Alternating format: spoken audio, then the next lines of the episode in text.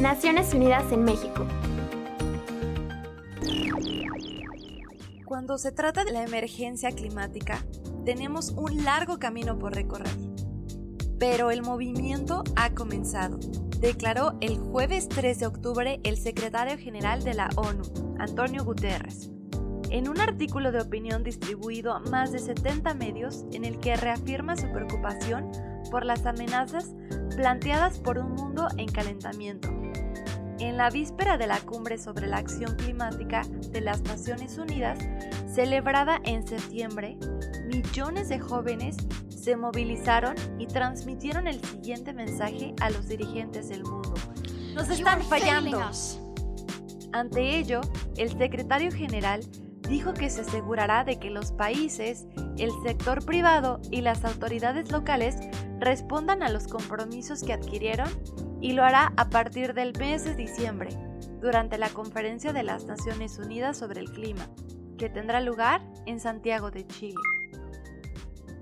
Según ONU Habitat, las ciudades del mundo producen juntas hasta 10 mil millones de toneladas de residuos por año, y su falta de gestión inadecuada contamina el medio ambiente y amenaza la salud y la biodiversidad, entre otros prejuicios.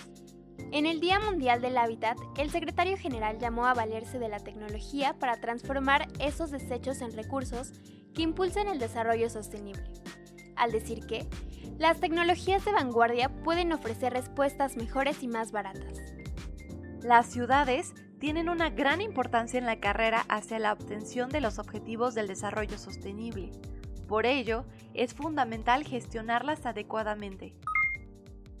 La Organización de las Naciones Unidas para la Educación, la Ciencia y la Cultura, UNESCO, nombró embajadora de buena voluntad a la actriz mexicana de origen mixteco, Yalitza Aparicio, por su compromiso con los derechos de los pueblos originarios y de las mujeres. Aprendamos de las comunidades indígenas. Nos enseñan demasiado, dijo Yalitza Aparicio este viernes 4 de octubre, durante el acto de investidura, celebrado en la sede de esa agencia en París. La protagonista de la multipremiada película Roma reafirmó su intención de dar visibilidad y seguir promoviendo el orgullo de ser indígena y de ser mujer. En voz de Ana Vázquez y Tania Servín. Desde el Centro de Información, Naciones Unidas, México. No olvides seguirnos en Facebook e Instagram como arroba ONUMEX y Twitter como arroba ONUMX.